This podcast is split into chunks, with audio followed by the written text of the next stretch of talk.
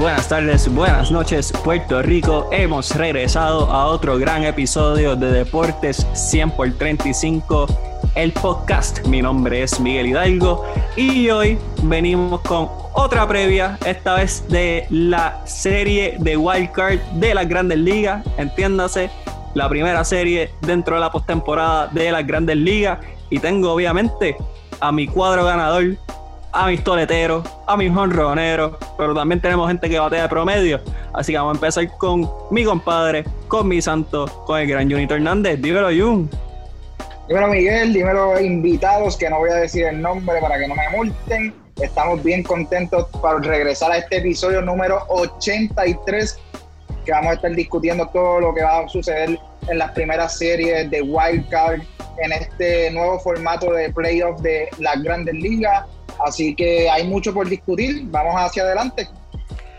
Tenemos que presentar a nuestro cuarto bate, al más querido, al orgullo de Trujillo, el internacional, graduado de Full Sail University, el gran Jonathan Basabe. Dímelo, Johnny.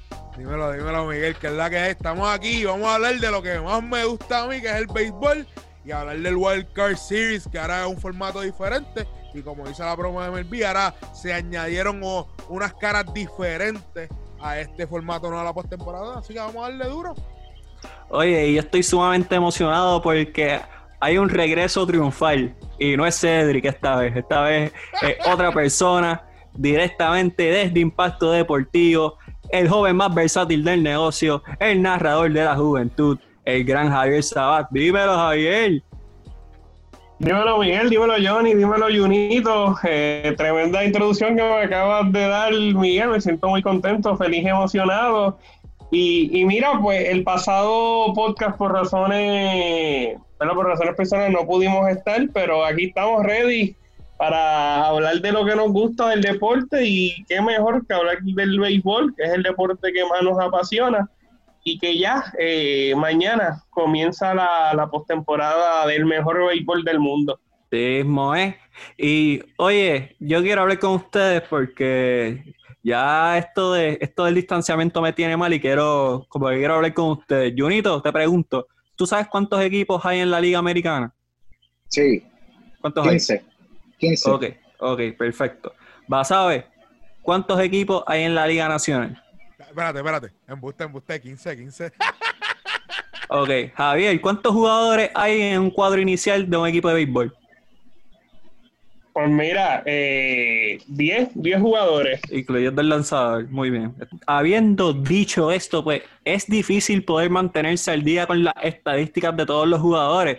Pero, pero, oye, les tengo lo más nuevo en la avenida. Una aplicación netamente puertorriqueña creado por Miguel Rivera. Se llama Big Leaguer Stats. Pero Miguel, ¿qué hace este app diferente a cualquier otro como el de MLB? Pues muchachos, bien fácil. Y muchachas, porque sabemos que las chicas también están pendientes del béisbol.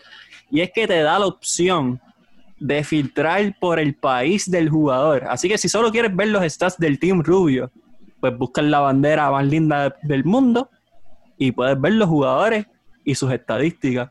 Si quieres tal vez verlos en equipos, eres más tradicional como Javier que quiere ver a sus Yankees, pues puedes ver, darle a los Yankees y ves todas las estadísticas. Todo el mundo está bateando, menos la Mayhew, todo el mundo está bateando menos de 250. Vamos a ponle. So, Big Leaguer Stats es la aplicación para ti, una aplicación netamente puertorriqueña, para que estés al día, sea boricua, sea dominicano, americano, hasta en Curazao. Están todos los jugadores de todo el mundo pendiente a Big League Stats. Así que búscalo en el Apple Store o en Google Play y puedes buscarlo en las redes como Big Metrics Apps. Así que, ¿sabes? Junito, sé que están locos con el app.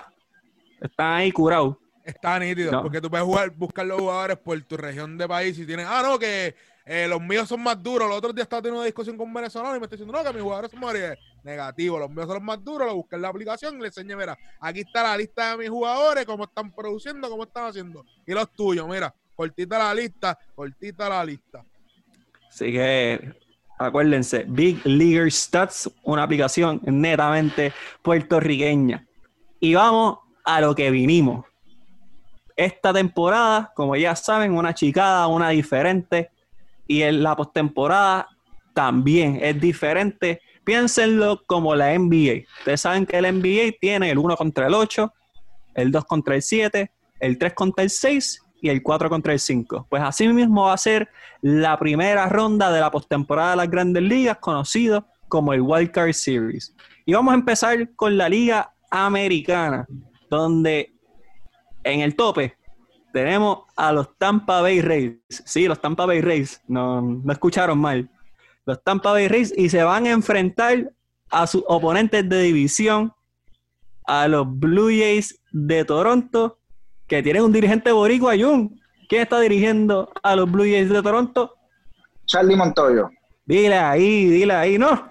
Va a ser aquel, aquel de allá que está jugando softball. Mira, no, por favor, aquí tenemos los más duros. Y nada, por darles unos detalles, Tampa Bay con marca de 40 y 20 en esta temporada chicada, mientras que los Blue Jays de Toronto 32 y 28. Y Jun, ya que me contestaste quién es el dirigente de Toronto, voy a empezar contigo. ¿Quién para ti gana la serie y por qué? Ok, para mí esta serie la gana Tampa Bay. Tampa Bay fue el mejor equipo de la americana, ganando 40 juegos. Fue el equipo que más victoria obtuvo en esta temporada corta. Es el cuarto, eh, piche, el cuarto equipo con mejor picheo en toda la liga para una era de 356. Eh, es un equipo que cuenta con, con fichas eh, veteranas, pero también fichas muy jóvenes. Eh, en el picheo cuenta con, con Snell, con Glasnow, que son lanzadores que han lucido muy bien a lo largo de esta temporada. Y en el otro bando tenemos un equipo de Toronto que yo creo que han cumplido con tan solo meterse en el playoff. Charlie Montoya ha hecho un, excelente trabajo moviendo fichas con todos estos jugadores jóvenes. Ha traído, ha, debutado muchos jugadores esta temporada que también han lucido. Así que para los Blue Jays lo que le espera es mucho futuro, eh, pero en el presente tengo a Tampa Bay, que fue el equipo más consistente de la Liga Americana, eh, ganando esta serie de Wild Card. Jonathan Basabe, su opinión acerca de Tampa Bay y Toronto. Yo estoy igual que ellos. Yo estoy diciendo que Tampa Bay le va a ganar a los Blue Jays de Toronto. En la temporada regular se enfrentaron 10 veces. Tor eh, los Rays ganaron 10 veces, eh, digo 10 veces no, 6 veces de esos 10 partidos que se enfrentaron. Eso sí, los Blue Jays no tienen nada que perder.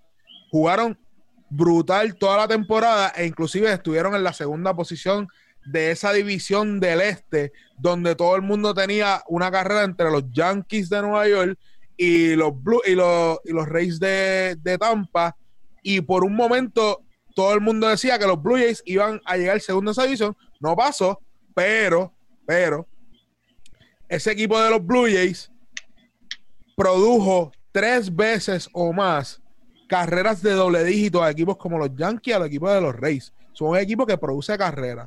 Pero como dice Jung, ese equipo cuenta con Snell, Lanslow y tienen a Morton, que son lanzadores veteranos. Y además, los Rays hacen el ajuste durante todo la, hicieron ajustes durante toda la temporada, cuando tuvieron baja en su rotación, cuando tuvieron baja en su bullpen y pudieron como quiera conseguir la más victoria de, de, toda la, de toda la MLB. Yo veo a los Tampa Bay Rays saliendo por la cuenta ancha de esa serie. Miguel, Miguel, antes que pasemos con Javier, eh, factor X de esta serie para culminar mi comentario, yo creo que va a ser ese primer partido donde Ryu eh, es la pieza clave de los Blue Jays. Eh, en la última salida le ganó a los Yankees para obtener el boleto a la postemporada. Una ficha de tranque que los Blue Jays se roben ese primer partido y cambie el sentido de la serie. Adelante, Javier. Mira, eh, yo voy a dar aquí un, pronóstico un poco inusual porque eh, uno, el equipo de Tampa fue el mejor equipo en la división del Este por encima de un equipo de los Yankees. Eh, a pesar de que Tampa el año pasado había jugado muy bien, yo creo que prácticamente un 95% de los fanáticos del béisbol tenían a los Yankees, con excepción de ese 5% que es fanático de, de Boston. tenían a los Yankees ganando la división por el, por el poderío ofensivo eh, que, que, cuenta el equipo de los Yankees, la adición de Gerrit Cole.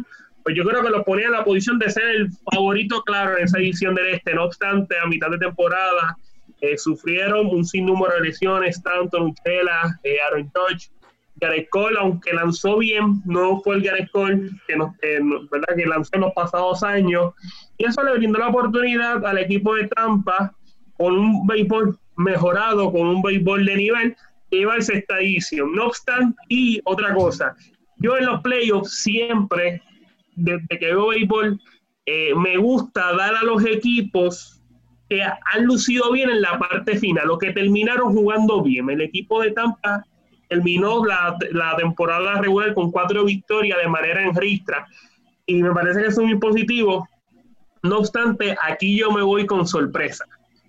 Yo me voy con sorpresa, yo me voy con los azulejos de Toronto. Charlie Montoyo, como dijo Junito, eh, ha superado las expectativas que se tenía este año la ampliación de la postemporada, pues le brindaba esa oportunidad, esa ilusión de soñar con el pase. Pero era cuesta arriba. Habían otros equipos que estaban en el tintero, como el caso de los Angelinos de Los Ángeles, el mismo caso se puede decir eh, del equipo de, Boston inclusive, y tal vez ese equipo de, Toronto está unos escalones por debajo, Cali Montoyo lo ha llevado a esta postemporada. Cuentan con un núcleo de jugadores jóvenes. Vladimir Guerrero Jr. ha muy bien. Cabandillo también. De Curiel, que baja por, pasa por debajo del radar, ha lucido mi maravilla. Ellos en el offseason añadieron a Río, el lanzador subcoreano. Muy buen lanzador, no poncha tanto, pero es zurdo, es incómodo. añadieron a, a Walker, a Taichuan Walker, me parece que este equipo de Toronto va a dar la sorpresa, va a vencer en el máximo de partidos al equipo de los Reyes de Tampa Bay. Me parece bien tu opinión, Javier. Hay que mencionar que el Wild Card Series va a ser el que gane dos de tres partidos. Así que van a ser series sumamente cortas esta primera ronda de las grandes ligas. Así que cualquier cosa puede pasar pero el equipo con mejor récord juega en su estadio, así que tienen esa ventaja los Tampa Bay Rays. Y Javier Sabal le pregunto, ¿cómo se llama este programa? Este programa, Deporte 100 por 35. Así mismo es, así que hay que hacer mención de que los Tampa Bay Rays tienen al receptor Michael Pérez en su fila, así que vamos a estar muy pendientes a su actuación en la postemporada al gran Michael Pérez, cuna de, receptores de la isla del encanto. Y vamos para la segunda serie, los indios de Cleveland. Los indios de Cleveland se van a enfrentar a los Yankees de Nueva York. Por dar unas cuantas estadísticas, los indios de Cleveland terminaron segundo en la central de la Liga Americana con marca de 35 y 25 mientras que los Yankees terminaron segundos en la división este con marca de 33 y 27. Javier Sabas, voy a empezar con usted. ¿Quién gana esta serie y por qué? Mira, yo, eh, ustedes dirán que yo soy fanático de los Yankees, yo no soy fanático de los Yankees. Eh, me parece que esto es una serie bien pareja, una serie bien pareja y yo antes de empezar la temporada tenía el equipo de los Yankees llegando a la, Serie Mundial ante el equipo de, los Dodgers de Los Ángeles y esta serie me complica el panorama.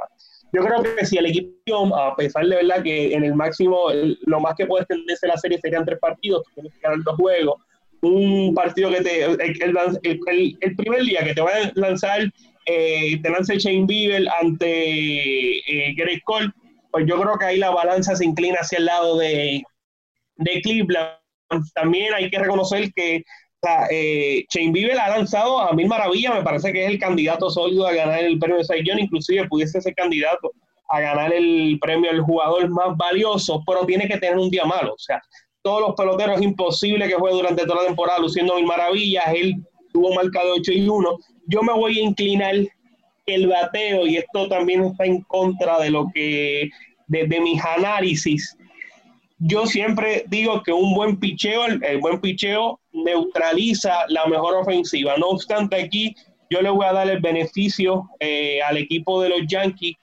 esa, ese poderío ofensivo encabezado por DJ LeMahieu. Yo critico mucho a los bateadores de Colorado. Yo digo que cuando salen de Colorado, ellos pues no vuelven a hacer lo mismo. LeMahieu me ha dado tremendo tapabocas, dos temporadas con los Yankees, bateando y cómo batea DJ LeMahieu. Yo creo que el poder ofensivo de los Yankees combinado con un picheo que va a ser lo suficiente para contener una ofensiva del equipo de Cleveland que no es la mejor. O sea, el equipo de Cleveland ofensivamente no ha, no ha tenido nada más allá de José Ramírez, que fue el mejor, el mejor bateador del equipo de Cleveland durante esta temporada, dio para 2.92, conectó 17 cuadrangulares, remontó 46 carreras, pero detrás de ahí no hubo casi nada. Paquito Lindón, una temporada para el olvido, apenas 2.58 ellos para ganar necesitan hacer carrera. El picheo va a estar ahí, pero si no haces carrera, no vas a tener la oportunidad de ganar. El poder ofensivo de los Yankees de Nueva York se impone y ganan esta serie. Muchas gracias, Javier Sabá. Yurito, serie de los Yankees contra los Indios de Cleveland. ¿Quién tiene ganando? Ok, para contestar primero la pregunta, tengo ganando a los, a los indios de Cleveland. Eh, es un equipo que, como dijo Javier Sabat, tiene al posible Cy y quizás contendor importante al MVP. No quiero hablar mucho de eso porque después lo vamos a tocar, pero yo creo que ese primer juego que debe salir a la loma eh, contra un Gareth Cole que no ha sido su mejor temporada, a pesar de que ganó siete juegos, eh, pero tengo que decirlo, Gareth Cole en playoff, el único playoff que ha enfrentado fue el pasado con los Houston Astros y lució imbateable. Si él viene con ese modo, es bien complicado que Cleveland le gane ese primer juego que es importante. El resto de la, de la rotación de los Yankees no me sorprende para nada. J.A. no ha lucido bien, Tanaka ya, ya ha pasado sus mejores tiempos. Eh, es, verdad, es verdad lo que menciona Javier, que a principio de la temporada yo creo que el poderío, esa, esa alineación de los Yankees, eh, los daban como súper favoritos en esa división. Eh, esa súper alineación no ha lucido del todo bien, dado a las lesiones de algunos jugadores, dado porque Gary Sánchez batea 1.47. realmente recae mucho en la ofensiva de, de la Mejio y este año de Luke Boy que se ha desatado pegando jonrones, es el líder en jonrones con 22. Así que yo creo que va a ser una serie eh, complicada, bastante cerrada, pero veo a los indios no dejándose intimidar de la camiseta de los Yankees. Eh, hay mucho latino en ese, en ese equipo. El latino no se deja intimidar por grandes equipos. Así que yo veo, yo creo que veo a, a los indios con un poco de más eh, artillería para ganar esta serie, además de que el, el bullpen de los indios ha lucido impecable. Así que si ellos continúan bajo ese rendimiento, veo a los indios con, ese, con esa ventaja. También veo a los indios con una ventaja de dirigente. Terry Francona es un dirigente con mucha experiencia en los playoffs, a pesar de que él no es el que está dirigiendo al momento. Hay que mencionar que ha tenido problemas de salud y el que está al mando del equipo se llama Sandy Alomar. Si escucharon bien, el boricua Sandy Alomar es el que está corriendo básicamente las riendas del equipo en esta última semana. Eh, realmente veo a, los indios con, más piezas para ganar, ya que ese, masa monticular de los Yankees realmente no me, no me sorprende, no me dice nada. Muchas gracias, Junito. Jonathan, ¿vas a ver algo que tengas que añadir de esta serie de los indios y los yankees. Si fuese una serie de siete partidos y tienes que ganar cuatro, pues yo digo que los Cleveland Indians pueden hacer un trabajo mejor que harían los Yankees de Nueva York. Pero es una serie de dos, tres. Eh, de, tres de tres juegos tienen que ganar dos. Para mí, los Yankees van a ganar esa serie por la sencilla razón de que Cole tiene que lanzar un partido y Tanaka tienen que lanzar un partido que no tienen que ser perfectos, pero la alineación esa de los Yankees le va a producir, porque con solamente un swing de los Yankees eh, pueden adelantar el partido, con un swing nada más, a pesar de que tuvieron bajas con Giancarlo Stanton, con DJ LaMeju, con, con eh, George, estuvieron entre los primeros 10 equipos en producir jonrones y producir carreras, a diferencia de los, de los indios de Cleveland, que están entre los últimos 10 equipos en average honrón, hits y dobles. El equipo no está produciendo, no está produciendo eh, hits, además de, eh, no está produciendo extra base, que eso es lo que hace que el equipo produzca carreras. Sí, puede ser que el picheo de los, de los indios pueda parar esa alineación de los Yankees, pero como dije anteriormente, solamente con un swing pueden producir un carrera y cambiar el momentum de esa serie hacia las millas. Y Gareth Cole, nunca podemos descartar a Gareth Cole. Él ha estado ya ahí en, tiempos de guerra con los, con los Astros de Nueva con los, con los Astros de Nueva York, con los Astros de Houston. Así que para mí, los que ganan esta serie son los Yankees de Nueva York. Jonathan, ¿vas a ver cómo se llama este programa? Eh, Deporte 100 por 35. Claro que sí, así que en los indios de Cleveland tenemos dos boricuas, tenemos a Roberto Bebo Pérez en la receptoría nuevamente de Puerto Rico, cura de catcher, y tenemos al mejor jugador latino, y lo digo yo, y me pueden pedir a pelear, le dejan los comentarios a Basaba en su Twitter, Francisco Lindor, el próximo hombre de los 350 millones de dólares, que Javier Sabas mencionó que tuvo un promedio de 258, pero tuvo 8 cuadrangulares 27 impulsadas y 30 carreras en una temporada corta. Definitivamente yo espero que Francisco Lindor en esta etapa del juego va a lucirse y de qué manera contra un equipo de los Yankees que tengo ganando. Tengo los Yankees ganando esta serie, me duele con el alma decirlo, pero eh, definitivamente el poderío en la ofensiva está ahí en el equipo de Nueva York. Y Javier Saba, ya que estamos hablando del 100 por 35, ¿qué se dice de la invernal? ¿Por qué la gente no va a la invernal? Porque supuestamente no están en los grandes ligas. Pero. Eso, eso es correcto, eso es correcto. Pero antes de ser grandes ligas pasan por la invernal. ¿Y qué jugador de Nueva York que está en la conversación para MVP estuvo en la invernal? Luke Boy. ¿Con qué equipo? Me si la memoria no me es infiel, de verdad, Miguel, que no recuerdo, pero me parece que fue los indios de Mayagüez. No. ¿Correcto? No. ¿Con Carolina? No. Mira, la pegué. Con Aguadilla. Sé que jugó el invernal, pero no, no recuerdo con quién participó el invernal. Con los de Aguadilla. Yo me acuerdo, yo tengo, yo tengo, yo tengo un amigo que jugó con ese equipo y el único que me decía que los Boys parecía un mastodonte. Así que aquí viene talento. Así que dímelo. Al César, al César lo que es del César, eh, la, la temporada del Indoor ofensivamente no ha sido la mejor, pero terminó perfecto en defensiva, ha sido el, eh, terminó con un promedio de mira en defensiva, no cometió ni un solo error. Así que eso hay que mencionarlo. La máquina. Mira, y, y, ¿verdad? Para eh, lucir un poquito mejor, que ya me mencionaste Luke Boyd, él jugó en la temporada 2016-2017 de la pelota invernal, como dijo eh, Johnny, con los tiburones de Aguadilla. Participó por 12 juegos, consumió 53 oportunidades ofensivas, conectó nuevos imparables. Este año sacó 22 allá en la Grandes Ligas. Aquí en la invernal ni una bolita pudo sacar, empujó 5 carreras, batió punto bicicleta, 184. Habla, hablando de, de batear punto bicicleta, voy a, voy a hacer una petición. Como todo el que escucha regularmente este podcast sabe que Javier Sabaj es fanático y entusiasta de los New York Yankees. Eso no es correcto. Pero, pero, usted, gerente general de los Yankees de Nueva York, que me está escuchando, porque obviamente, como mencionamos, nos escuchan en China, que todavía estamos esperando que nos conteste la persona del BCN. Tenemos fanáticos en Bulgaria, en España, en Japón, o sea, en todo el mundo. Usted que está en Nueva York, que es el tercer barrio de Puerto Rico después de la Florida y ahora Carolina del Norte. Yo le ofrezco los servicios de la receptoría de Javier Sabá.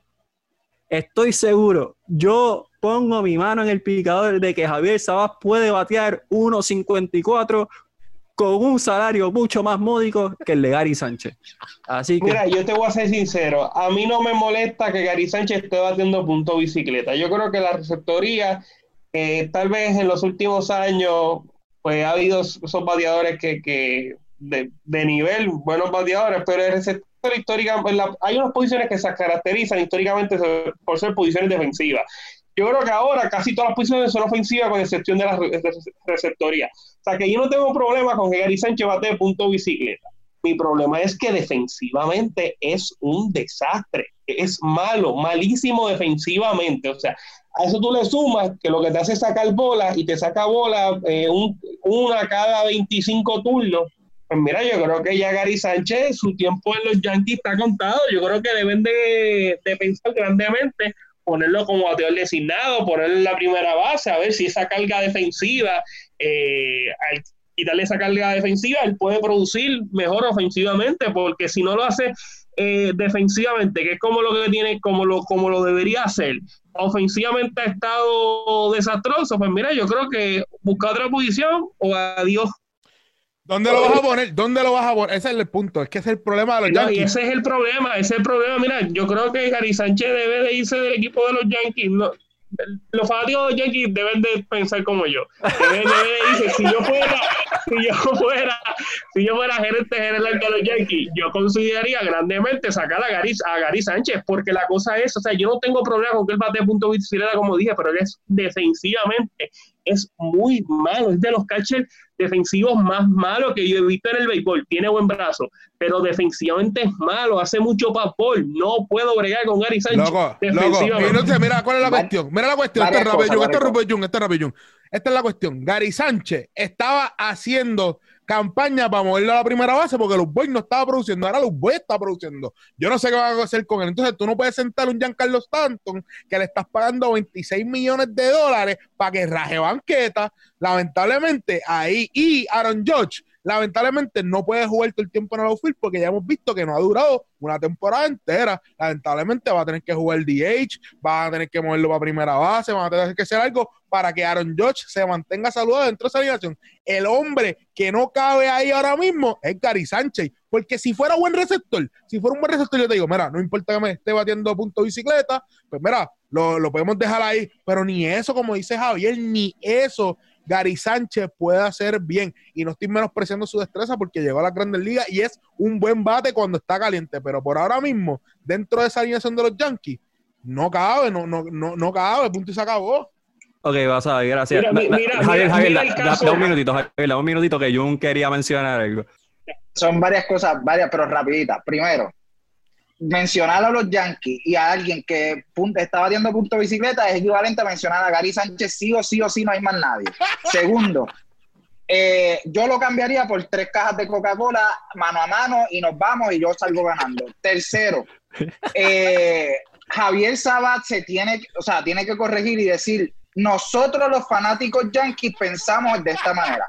Cuarto, eh, realmente no, hablando ya en serio, yo no tengo problema que bate, como dice Javier, que bate poco. Lo que pasa es que el hombre, o sea, porque por ejemplo, yo puedo mencionar al capitán de capitanes, Jason Barite. Era un tipo que no bateaba 300, no bateaba 300, no tenía poder, no realmente no daba mucho RBI, pero sabes que controlaba el juego, me llevaba mis pitchers bien, era un tremendo cache defensivo. Este hombre no tiene nada que hacer en la receptoría y como bate, tampoco es alguien que yo, como dice Eva Sabe, vaya a sentar a alguien que me esté produciendo por dejarle el turno a Gary Sánchez que me batea 1.54. No, no, lo no lo puedo entender. Para mí, de verdad, tienen que salir de él y darle la oportunidad a otra persona que por lo menos defensivamente sea bueno. Javier, te voy a dar la penúltima palabra, Javier, y después voy yo. Es rapidito, 15 segundos. Mira, y yo creo que el mejor ejemplo es Jason Castro. Jason Castro no se da ni él mismo. En los últimos años ha bateado punto bicicleta. Este año 188 de promedio, pero lleva muy bien el juego, es muy bueno defensivamente y año tras año se consigue contrato. Lleva ya 10 temporadas en la Grandes Ligas y seguramente el año que viene lo veamos de vuelta. Uno, dos, yo estoy haciendo una petición a ti, gerente general de los Yankees, te estoy ofreciendo los servicios de la receptoría de Javier Sabat. Javier Sabat no era receptor, pero yo le prometo a usted que puede defender mejor esa posición. Un milloncito, queremos un milloncito. Un milloncito y un auspicio a impacto deportivo. Es lo único que estamos pidiendo. Y tres, O sea, ustedes entienden que yo, Miguel, yo peso 130 libras. Si usted nunca me ha visto, pues yo peso como 130 libras. Y yo batí más de 1,54 en softball. Así que eh, eh, eh, es bochornoso, es bochornoso. Pero nada, vamos, vamos a coger un poquito de seriedad porque después se nos duermen los, los fanáticos, aunque estamos haciendo un gran programazo.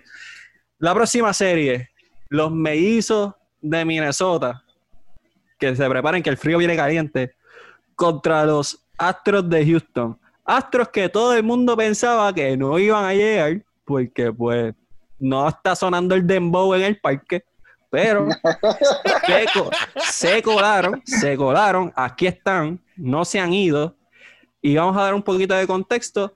Los Minnesota Twins primero en la división central con marca de 36 y 24 mientras que los Astros de Houston llegaron segundo en el oeste con marcas de 29 y 31. Jonathan Basabe, quién gana y por qué. Yo, mira, yo me voy corto y preciso. Los Twins, ¿qué puedo decir de los Twins? Batallaron contra los Cleveland, contra los Indios de Cleveland y contra los White Sox. Salieron de una división que es la más difícil ahora mismo en la Liga Americana. Y los Astros sin su as, Justin Verlander, y sencillamente no tienen los bates porque parece que los botaron en el zafacón y se los llevaron. Y no estoy, no estoy haciendo chiste, literalmente parece que los pero se la llevaron. Un ejemplo, eh, el año pasado, 2019, los Astros batearon 2.74 como equipo. Fueron el primer equipo con mejor promedio en toda la liga. Este año están 20 batiendo 2.40. Ese- Para mí, para mí, ese equipo no tiene las piezas necesarias. Es, es más, ni las piezas necesarias las tiene. Yo creo que no tiene las energías necesarias para enfrentarse a un equipo de los Twins que viene crecido, un equipo de los Twins que produce carrera, un equipo de los Twins que gana esa división. Para mí, no pienso que ese equipo de los Astros eh, vaya a ganarle esa serie. Para mí, los Twins salen ganando contra los Astros. Muchas gracias, Jonathan Basabe. Junito Hernández, dígame su predicción. Ok, eh, habiendo, eh, voy por la línea donde va Basabe, eh, diciendo que haber perdido a Justin Verlander eh, por la temporada ha sido catastrófico para ellos y habiendo perdido a Gareth Cole en la temporada muerta, yo creo que ellos se quedan sin su pieza 1, su pieza 2, que ha sido quien lo ha llevado al éxito que ha tenido en las temporadas anteriores. Además de que, como bien dices, eh, Basabe, el equipo está bateando. De hecho, de- del equipo solamente podemos resaltar eh, la temporada, ofensivamente podemos resaltar la temporada de Michael Bradley, que batió para 300, y quizás mencionar a Carlos Correa, que batió para 264 con 5 honrones y 25 RBI, pero más allá de eso, todos los, los otros jugadores eh, rindieron por debajo de su nivel y se van a enfrentar a un equipo de Minnesota que está eh, cuarto en, en picheo eh, con un ERA de 358. Han permitido solamente 215 carreras. Eh, cuentan con el boricua José Berrío en la loma eh, para su primer juego. Cuentan con Maeda, que no está como finalista para el Young, pero está en la conversación, ha tenido una buena temporada. Eh, así que, y con veteranos como Pineda, como Rich Hill, yo creo que Minnesota tiene más piezas para lucir ante este equipo debilitado totalmente de los Astros, eh, donde realmente no han sabido encajar, no han sabido superar todo el escándalo que haya pasado con ellos a principio de temporada o en, la temporada muerta, con esto de los, pues de, de- de- de la trampa, de los canes, de los zapacones y demás. Eh, yo creo que no han podido votar el golpe. De, de hecho, José Altuve ha tenido la peor temporada desde, desde que subió a Grandes Ligas. Así que yo creo que sin, sin tus dos piezas principales, siendo Altuve y siendo Verlander, yo creo que realmente no tienen chance alguno contra estos Minnesota Twins. Javier Saba, su predicción para esta serie.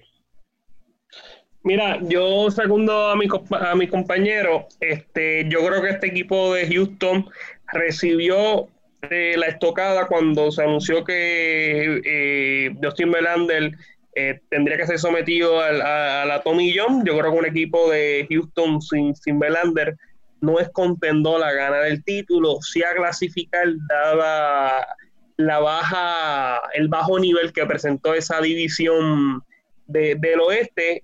Cabe señalar que este equipo de Houston entra a la postemporada jugando por debajo de los 500. Eh, Minnesota está en gran momento.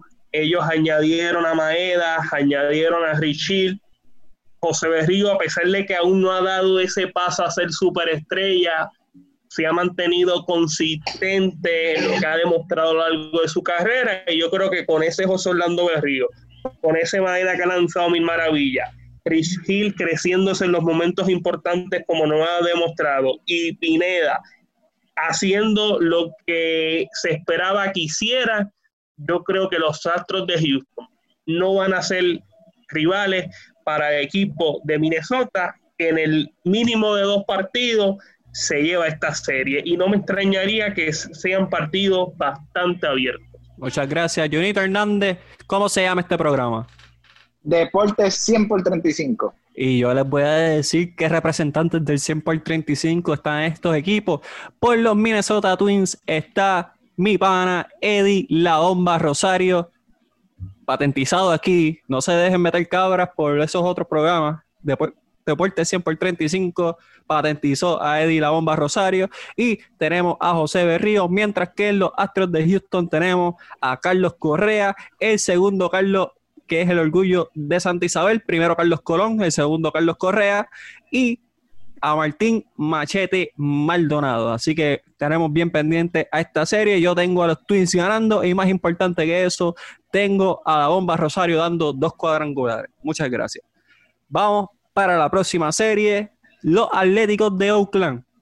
Así mismo es, los Atléticos de Oakland, no los Angelinos de Anaheim, no esa gente, los Atléticos de Oakland se van a enfrentar a las Medias Blancas de Chicago. Definitivamente va a ser una serie sumamente interesante. Los Atléticos, ganadores de la división oeste con marca de 36 y 24, se enfrentan a los White que llegaron tercero. Bueno, empate en la segunda posición con marca de 35 y 25. Así que, Junito Hernández, usted fue el único en cualquier programa que predijo que Oakland iba a estar ahí. ¿Quién gana esta serie? Mira, como bien dice, yo puse a Oakland ganando la división, pero, pero el playoff se juega de otra, de otra manera y tengo que mencionar que Oakland eh, no va a contar con Matt Chapman, que yo creo que es su pieza principal en esa eh, alineación, a pesar de que no tuvo su mejor temporada para batear 2.32, pero en una serie de playoffs el encendido te puede cambiar el ritmo de la serie. Yo creo que esa baja es bien sensitiva para este equipo.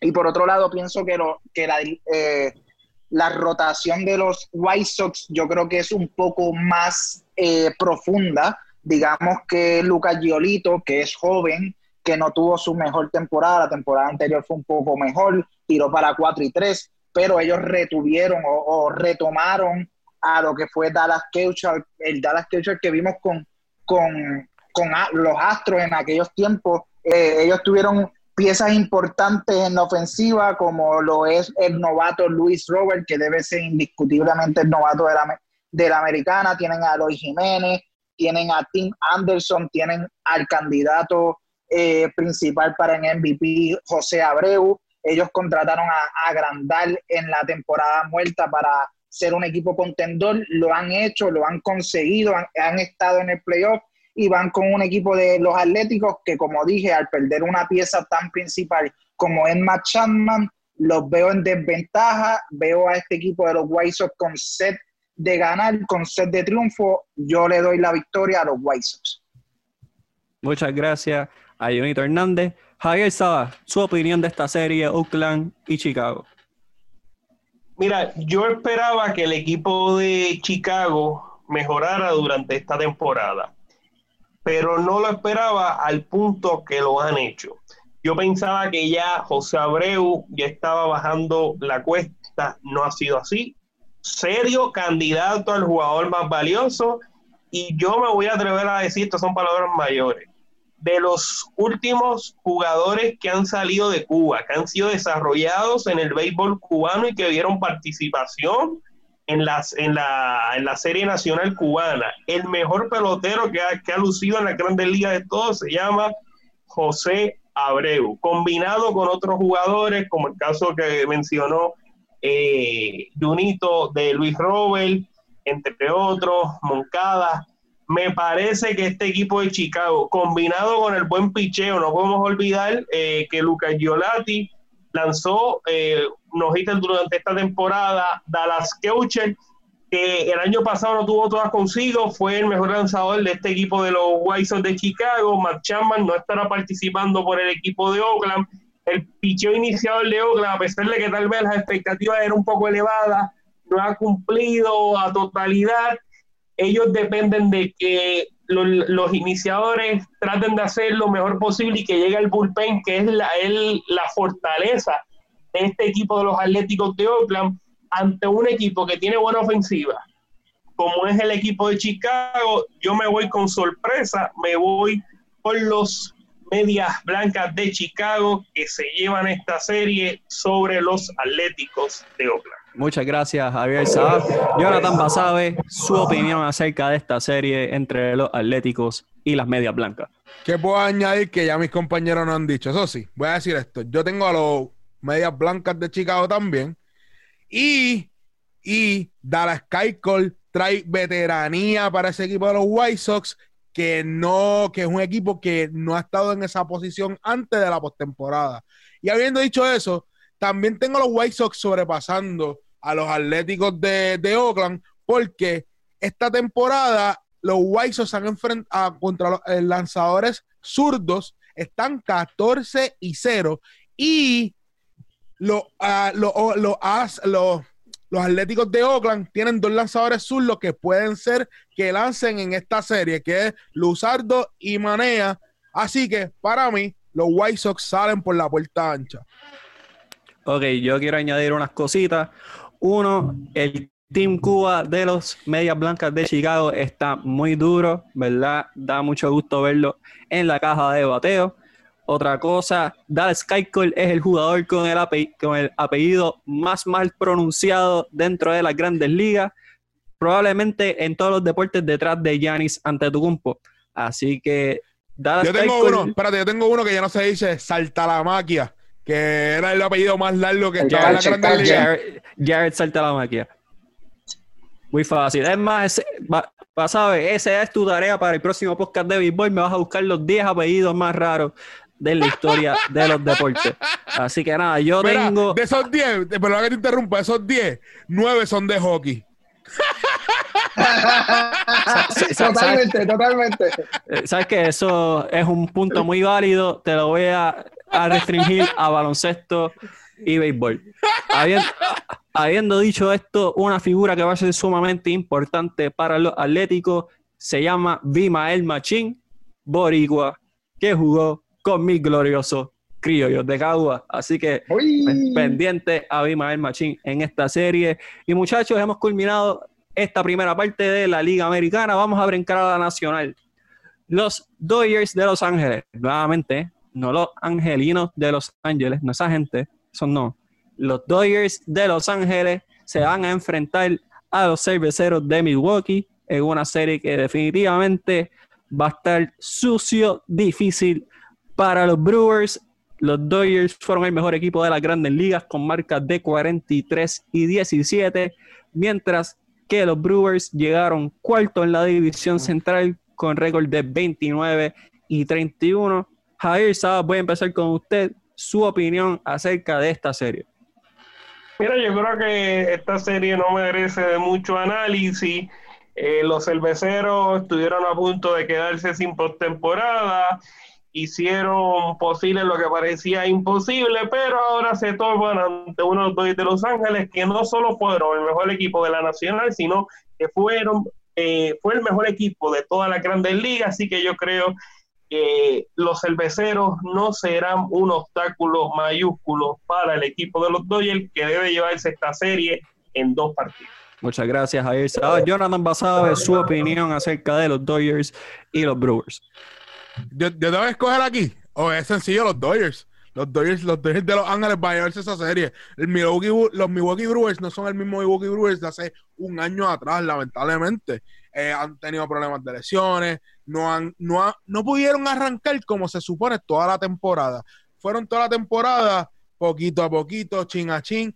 Para mí los Dodgers tienen la alineación superior, es una alineación que tú no descansas, el lanzador no va a descansar y más que ahora en la nacional, como dijo Javier al principio del programa, no tienen un tienen no tienen ese pitcher que un, es un es una parte de la alineación donde normalmente el lanzador de la Liga Nacional descansaba. Ahora tienen un bateador designado donde los Dodgers pueden poner otro bate dentro de esa alineación que pueda hacerle daño a ese equipo de los Brewers. So, lamentablemente para mí son los Dodgers, no lamentablemente, sino los Dodgers de Los Ángeles van a ganar esa serie, dos juegos eh, rápido para pasar para la próxima ronda. Llorito, 3-0. Eh, antes de mencionar la serie, antes de hablar de la serie, quiero mencionar un punto importante. Hemos tenido 83 episodios de Deportes 100 por 35 y en 85 Miguel ha mencionado los críos de Cagua. En 85. La franquicia más ganadora en la Liga Invernal. Muchas gracias. Ah, ahora, hablando de la serie, rápido, porque esta serie, no, como dice Javier, no merece mucho, mucho tiempo. El equipo de Milwaukee viene desmeritado. Christian Jelic, que su bate, batía para 205, 12 honrones, 22 RBI. Eh, yo creo que los Dodgers le ha salido de todo. Eh, ellos han subido al boricua Edwin Río. Edwin Río se ha estado dando palos. Eh, consiguieron en cambio al primera base de los Seattle Vogelbach. Eh, lo consiguieron en cambio, también es una pieza importante para este playoff. Así que yo creo que este equipo tiene todas las piezas para acabar esta serie 3 a 0, rapidito. Y hablando de boricuas, aparte de Edwin Ríos, también está Enrique Kike Hernández para ese equipo de Los Angeles Dodgers. Y en realidad eh, es un 4-0 de parte de Deportes 100 por 35. Eh, definitivamente los Dodgers van a ganar. Y los cerveceros contaban con los servicios de Alex Claudio, lanzador de Puerto Rico. Así que hay que estar pendiente de igual manera. Ahora vamos a la serie próxima. Como ustedes saben ya, yo soy el chofer oficial de la Tatis Manía en Puerto Rico. Habiendo dicho esto, los San Diego Padres, los Slam Diego Padres, que por alguna razón tienen a Manny Machado, clasificaron a la postemporada y se enfrentan a los Cardenales de San Luis. Javier Sabas, su opinión acerca de esta serie. Mira, yo creo que va a ser una serie de pareja. Yo había dicho previo al inicio de la temporada que los Astros, eh, los padres necesitaban algo más en la rotación de, de picheo de iniciadores para poder competir con los equipos grandes. Entiéndase Atlanta, entiéndase Chicago, entiéndase los Dodgers el poderío ofensivo estuvo ahí, Tati, Hosbel, Machado, pero necesitaban algo más. ¿Qué hicieron? Añadieron a Mike, eh, Mike Clevinger, una movida me parece un poco sin sentido de parte del equipo de, Cleveland y le añadió ¿verdad? Esa, esa pieza que necesitaba San Diego para poder competir con los equipos grandes. Tal vez no con, con los Dodgers, pero sí con los otros equipos grandes.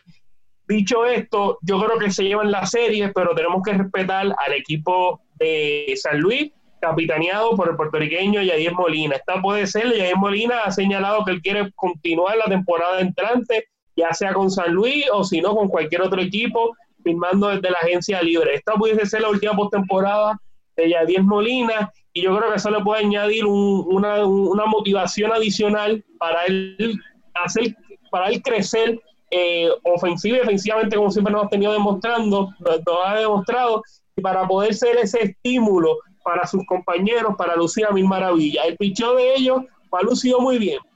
Tienen jugadores muy veteranos, como el caso de Adam Brainwright, que tiene 38 años y me parece que fue de los mejores lanzadores que tuvo este equipo de San Luis durante toda esta cortada temporada.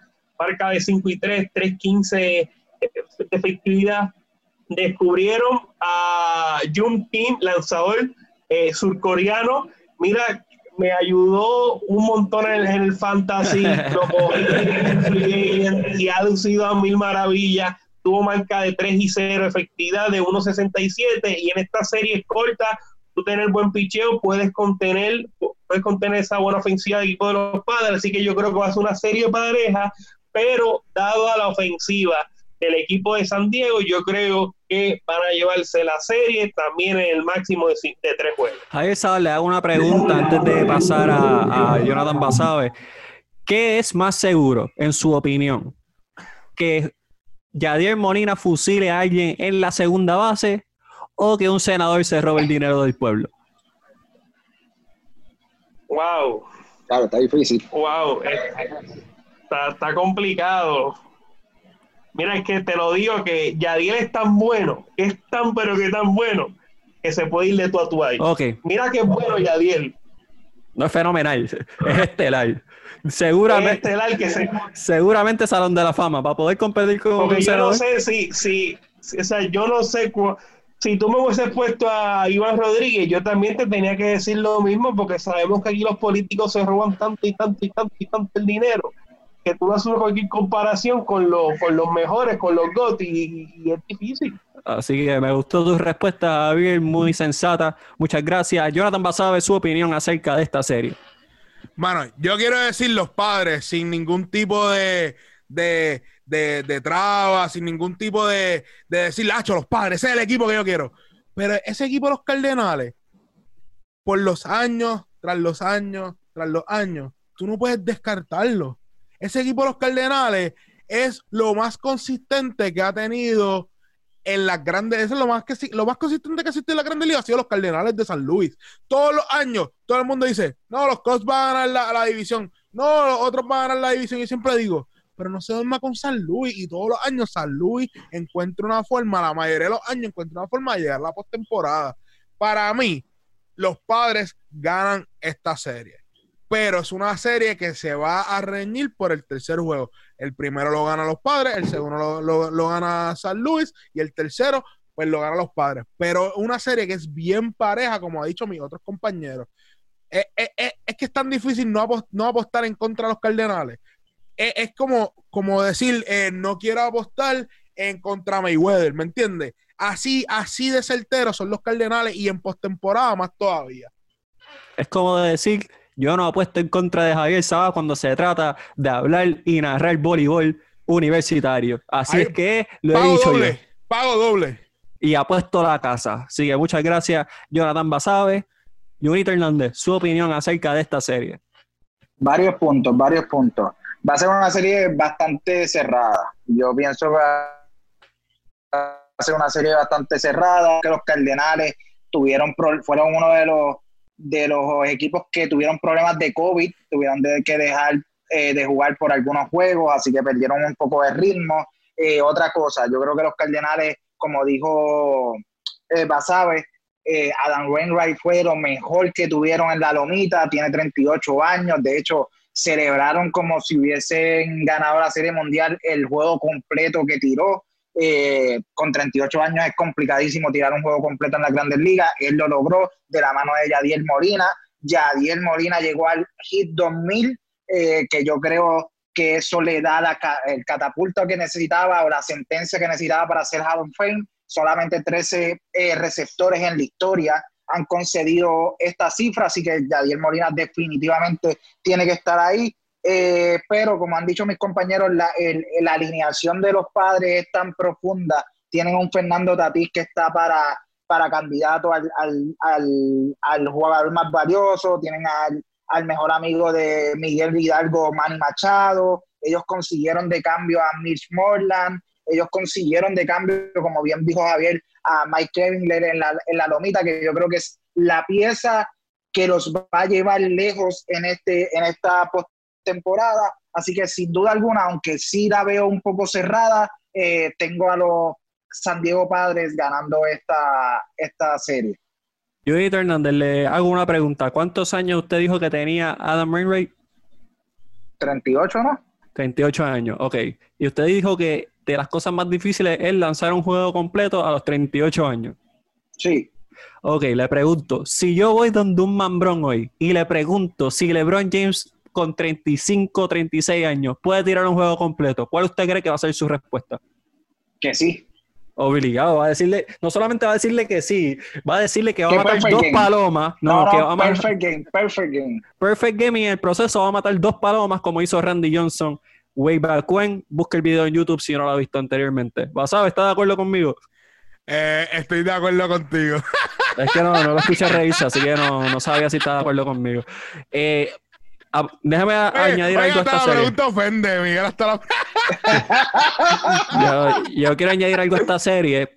San Luis es el gran favorito. ¿Por qué? Porque San Diego tiene a Manny Machado. O sea, por favor.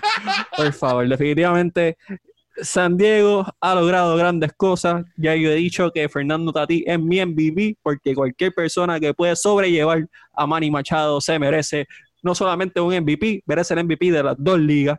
Y, ok, Jonathan Basabe y Javier Saba, ya que están aquí conmigo, hablamos que Oakland está en la postemporada. Tenemos a Los Ángeles, Dodgers, que están en la postemporada. Tenemos a San Diego, que está en la postemporada. San Francisco ha ganado tres títulos en 20 años. ¿Quién falta? Hmm. Falta un equipo, ¿verdad? De Los Ángeles. Ya, lo que- ¿cuál es el- Javier, ¿sabes quién me falta? Los angelinos. Los angelinos de Mike Trout que nunca llegan a los playoffs, por Dios, ya, ya está bueno. Qué bueno que este año no le van a regalar el MVP. Ok, gracias. Oye, no, no, y antes de que vengan a escribirme, Miguel, pero ¿por qué tú eres tan duro? con-?" Oye, Mike Trout es el mejor jugador que hay en las grandes ligas. Vamos a la próxima serie, los Chicago Cubs contra los Miami Marlins. Los Miami Marlins que milagrosamente han clasificado a la postemporada. Un equipo que en un momento dado tuvo a Giancarlo Stanton, también tuvo a Christian Yelich y lo clasificaron. A nada, pero con este equipo han logrado correrse a los playoffs. El equipo de Luis Arturo Álvarez, que le mandamos saludos. Nada. Javier Saba, su opinión acerca de Chicago Cubs, Miami Marlins. Bueno, es importante señalar, eh, Miguel, que la última vez que estos dos equipos se enfrentaron en una postemporada fue para allá, para el 2003, cuando el equipo de Marlins se proclamó campeón. Y en una serie donde el equipo de Chicago aparentaba ganar la serie, parecía que no tenían ningún tipo de inconveniente en ganarla, pero hubo el caso famoso del incidente de Steve Barman, que el fanático Moisés Jalou fue a atrapar la bola, el fanático metió las manos no pudieron dar el agua al equipo de los cachorros. Desde ahí el partido tomó una, una tónica, tónica diferente y fue victoria para el equipo de los Marlins, que posteriormente se llevó la serie y eventualmente la, la, la serie mundial. El escenario es similar. El escenario es similar. Chicago campeón divisional, Miami clasifica eh, a esta postemporada como uno de los comodines. Yo me voy con el equipo de Chicago. ¿Por qué voy con el equipo de Chicago? Pues realmente es un equipo superior al equipo de los Marlins de Miami. Discúlpame, Luis Arturo, el aprecio, el cariño es inmenso. Yo sé que a ti te gustaría que el equipo de Miami pudiera pasar esta serie, pero la realidad del caso es que el equipo de Chicago luce muy sólido. Darvish, yo tenía el equipo de Chicago junto a San Luis ganando la división antes de comenzar la temporada, teniendo a un Yu Darvish promedio, el Yu Darvish que había lanzado en los pasados años, no en Texas. No obstante, esta temporada Yu Darvish ha estado imbateable, ha lucido súper super bien, es candidato al Young, poncha demasiado y yo creo que con ese Yu Darvish combinado con las otras piezas y con ese poder ofensivo, Javier Valle yo creo que va a despertar, eh, Anthony Rizzo, Wilson Contreras, yo me voy con el equipo de Chicago que se lleva esta serie, deben de vencer en dos juegos, en dos jueguitos al equipo de Miami, ojalá y me equivoque para el beneplácito de Luis Arturo, pero lo veo muy complicado. Muchas gracias a Javier Saab, el tipo con mejor vocablo dentro de la industria. Jonathan Basabe, su opinión acerca de Chicago y Miami. Para mí esa serie la va a ganar el Chicago. Es el equipo que tiene la experiencia ya en la postemporada. Y eso es clave. Eso es clave para cualquier equipo de serie. Cuando entra la postemporada y más esta postemporada que es bien diferente. Oye, puede ser que el factor fanático no esté, pero la presión de cruzar para la próxima ronda sí está. Y yo creo que los Miami Marlins en ese equipo no han sentido esa presión como ya los Cubs han estado ahí. Además de eso, en los últimos partidos, los Cubs los Cubs pusieron dos partidos de 10 carreras. esa ofensiva está despertando, que al principio de la temporada fue una, fue una ofensiva que todo el mundo decía, pero ¿y esta ofensiva cuándo se va a despertar? Ahora mismo vienen calientes en esos últimos partidos. Para mí, los Cubs de Chicago van a salir ganando. Además, tienen a Yu Darvish, que es candidato al Sayón, como dijo mi compañero Javier Sabá. Así que no hay duda, no hay duda que los Cubs sean los que ganan esta serie. Grito Hernández, su opinión acerca de esta serie Chicago y Miami. Mi opinión es que la gana Chicago cómodamente, tienen mejores piezas para mí. Derek Jeter, Don Mattingly y todos los seguidores de Miami se deben ir a celebrar con lo logrado. Están en el playoff. Es la tercera vez en la franquicia que llegan a esta etapa. Es la primera vez desde que están en Miami, desde el 2011 que se movieron a Miami, es la primera vez que están en postemporada. Yo creo que hasta aquí llegó el barco. Ellos hicieron movidas inteligentes, trajeron a Starly Marte, eh, trajeron jugadores veteranos, pero yo creo que contra un equipo con los, como los Cops, con una rotación como la de eh, Ty Hendricks, Judalby, John Lester, yo creo que no tienen ni un minuto de break. Eh, una, un line que cuenta con, con Anthony Rizzo, con Javier Baez, con Jason Hayward, con Jan Happ, que está, está caliente en el madero. Yo creo que realmente no tienen, no tienen, no, realmente no, no hay, no hay una forma que yo vea a este equipo de Miami, también por el punto que da eh, Basabe, que la inexperiencia de este equipo no creo que vaya eh, en contra de la experiencia de este equipo de, Chicago, que la base fue la base que ganó el campeonato en el 2016. Así que yo creo que Miami no realmente no tiene con qué competir, a celebrar lo logrado, a celebrar que están en el playoff. Es la tercera vez en la, en la historia de la franquicia que lo están. Así que a celebrar que Derek Jeter eh, vaya trabajando lo que va a ser la próxima temporada y antes de seguir, quería mencionar algo. El problema no fue que este equipo tenía a Yelich, que tenía a Osuna y, y los soltaron. El problema es que lo que retuvieron a cambio, retornaron a cambio, no fue suficiente. De hecho, de este equipo de Miami que estamos viendo en el playoff, no hay, no hay pieza importante de esos cambios. Entonces quiere decir que tú saliste de tus piezas importantes y, y no tuviste un buen retorno, no se hicieron las cosas bien en ese momento y gracias a Dios hoy le está dando fruto pues las posibles movidas que han hecho en los últimos años. Muchas gracias, Johnny Hernández. Miguel, Miguel, un comentario rapidito eh, antes de finalizar con esta serie. Y es que eh, el equipo de Miami y el equipo de los padres eh, eran, son dos de los tres equipos que más tiempo llevan sin lograr, sin lograr pasar a la postemporada, el equipo con más tiempo sin lograr la, la postemporada eh, son los marineros de Seattle que desde el 2001 no logran pasar a postemporada, así que dada la ampliación de equipos que pueden participar de la misma, estos dos equipos se colaron, así que enhorabuena. Enhorabuena que, que por fin los fanáticos del Yankees, los fanáticos de los, de los Marlins y los fanáticos de, que los padres podrán ver a sus equipos nuevamente en una postemporada. Allá los fanáticos de los marineros que todavía siguen sufriendo. El nombre de los Yankees siempre está en la boca de Javier Sabat. Y los Nadie es perfecto, Junito, nadie es perfecto. Y los Mariners están sufriendo desde que Ken Griffey Jr. se fue, así que eso no es nada, nada ajeno para ellos. Jonathan Basay, usted me ha dicho que los peloteros son supersticiosos, ¿eso es correcto? Eso es correcto. Usted lo ha dicho en repetidas ocasiones en este podcast, ¿correcto? Eso es correcto. Pues yo le voy a decir algo a usted, y es que los Marlins llegaron a la postemporada en el 97, campeones. Llegaron a la postemporada en el 2003, campeones. Así que la tendencia y la superstición me dice a mí que este año los Miami Marlins de Luis Arturo Álvarez van a quedar campeones liderados, liderados por Jazz Chisholm y Monte Harrison, que jugaron para mis criollos de, Cagua. Glorioso, glorioso. Así que, no, pero en seriedad, en seriedad, Eh, tengo muchas preocupaciones con los Cubs, específicamente que nadie batió más de 2.65 en esta temporada.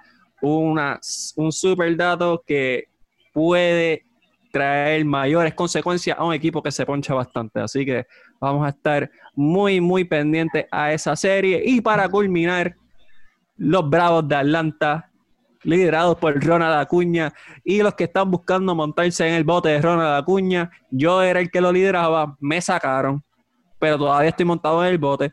Pero tenemos a Ronald Acuña y a los Bravos de Atlanta contra los Rojos de Cincinnati. Increíble, los Rojos de Cincinnati.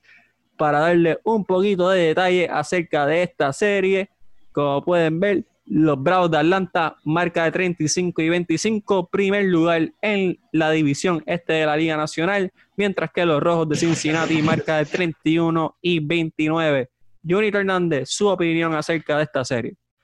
Esta es una de las series más complicadas de predecir a mi punto de vista. Son dos equipos muy cercanos, son eh, equipos completos a mi, a mi, a mi punto de vista. Los, los Rojos de Cincinnati salieron al mercado en off a comprar, comprar y comprar.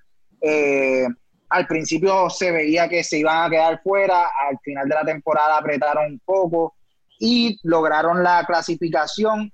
Eh, eso sí, veo, veo la rotación de los Cincinnati un poco más profunda. Ellos tienen a Trevor Bauer, que debe ser considerado para el Cy de la liga, Luis Castillo, Sonny Gray, que hizo una temporada espectacular, Así que yo creo que esa, esos 1, 2 y 3 de, de, de, Cincinnati en comparación a Max Fryer, a Kyle, White y Jan Anderson, yo creo que los rojos tienen una rotación un poco más profunda.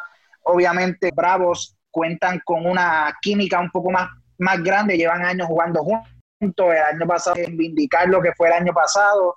Eh, así que, y cuentan con Freddy Freeman, que para mí debe ser el bateador más complicado de ponchar, de sacar de out. Así que yo veo un escalón por encima a los Bravos, aunque me gustaría que Cincinnati tuviera una victoria en esta serie. Muchas gracias, Jonito Hernández. Jonathan, basado en su opinión acerca de esta serie. Aquí viene mi sorpresa del podcast. Yo tengo a los Reds de Cincinnati ganando esta serie. Por la sencilla razón de que tienen el picheo para poder parar esa alineación de los Bravos de Atlanta y más que Acuña, hay unas preguntas que no se han contestado sobre su muñeca, que no sabemos si viene 100%, y eso es una de las piezas más importantes que tienen los Bravos de Atlanta, con Sonny Gray, con Bauer y Castillo en ese montículo. Para mí, los Cincinnati Reds ganan esa serie en tres partidos, no en dos. esa va su opinión acerca de Cincinnati y Atlanta. Mira, yo, yo concuerdo con los compañeros. Yo creo que es una serie bien. Eh, una serie cerrada, difícil de predecir. Atlanta batea y batea mucho. Freddy Freeman es fuerte candidato al jugador más valioso. Eh, Marcelo Zuna también tuvo una muy buena temporada, 18 hombrones, 56 carreras remolcadas. A un equipo que batea, tienes a un Ronald Acuña. El picheo es joven, pero es bueno. Eh, Max Fry 7 y 0, 2.25 efectividad, eh, a pesar de que lanzó 56 entradas y ponchó a 50, cuando tú lo comparas con Bauer que ponchó a 100. Yo me voy, yo me voy con la sorpresa también, yo me voy con los rojos de Cincinnati.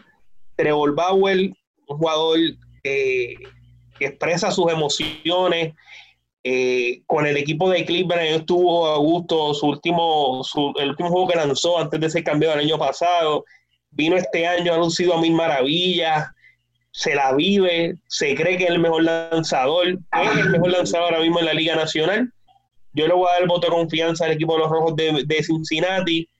Ellos cuentan también con Joy Boto, bateador experimentado, Eugenio Suárez, a pesar de que no ha tenido toda la mejor temporada la temporada que se esperaba de este Eugenio Suárez ha sido uno de los bateadores más consistentes en los últimos años de la Grande Liga, especialmente en cuanto a batazos de poder. saca mucha bola. Yo me voy con la sorpresa también. Me voy con los Rojos de Cincinnati que se llevan esta serie. Muchas gracias, Jair Sabah. Yo tengo a los Bravos de Atlanta ganando esta serie, pero va a ser sumamente complicada. Y Javier Sabah, usted que es un historiador del béisbol, ¿De qué color es la gorra de los rojos de Cincinnati? Eh, bueno, eh, eso depende de la del uniforme que estén utilizando, correcto. Ponle que son locales. Bueno, supongo que es roja la gorra, ¿verdad? Correcto. ¿Y qué letra está en la gorra de Cincinnati? La C, la ¿Y C. usted sabe quién tiene la C en la Liga Invernal de Puerto Rico? Los Ah, gloriosos no, no, criollos de Caguas. ¡Qué grande! ¿Cómo ustedes ¡Qué grande! vieron venir? Desde que yo dije, desde que él dijo la letra, yo lo vi venir. ¡Qué grande! ¡Qué grande! Yo es que yo soy una persona inocente, yo soy un... ¡Qué Yo grande! también fui, yo también fui inocente. yo fui el único que me di no. cuenta. ¡Qué grande! El centro y corazón de Puerto Rico, cuna de campeones. Bello, bello. Santo Dios.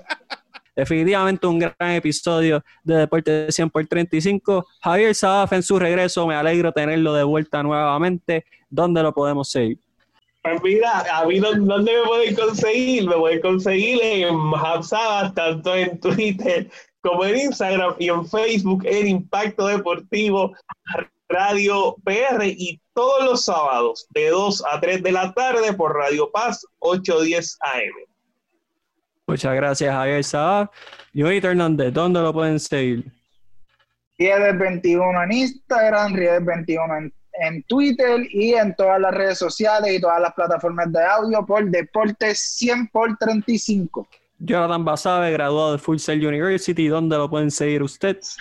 Instagram, JD Basabe 1, Twitter, JD Basabe y Pura Grasa Podcast en todas las aplicaciones donde escucha podcast, Facebook y Instagram. Así mismo es pura grasa podcast, impacto deportivo, lo más sólido en Puerto Rico y a nosotros Deporte 100 por 35. Muchas gracias por el patrocinio. A mí me pueden seguir en Miguel HR22. Fanático en China, todavía estamos esperando por tu llamada, texto, WhatsApp, DM, eh, inbox, lo que sea. Comunícate con nosotros que queremos hablar contigo y queremos darle las gracias por su patrocinio cada vez que tiramos otro podcast. Así que nos vemos para la previa de la final de la NBA. Así que chequeamos, Corillo.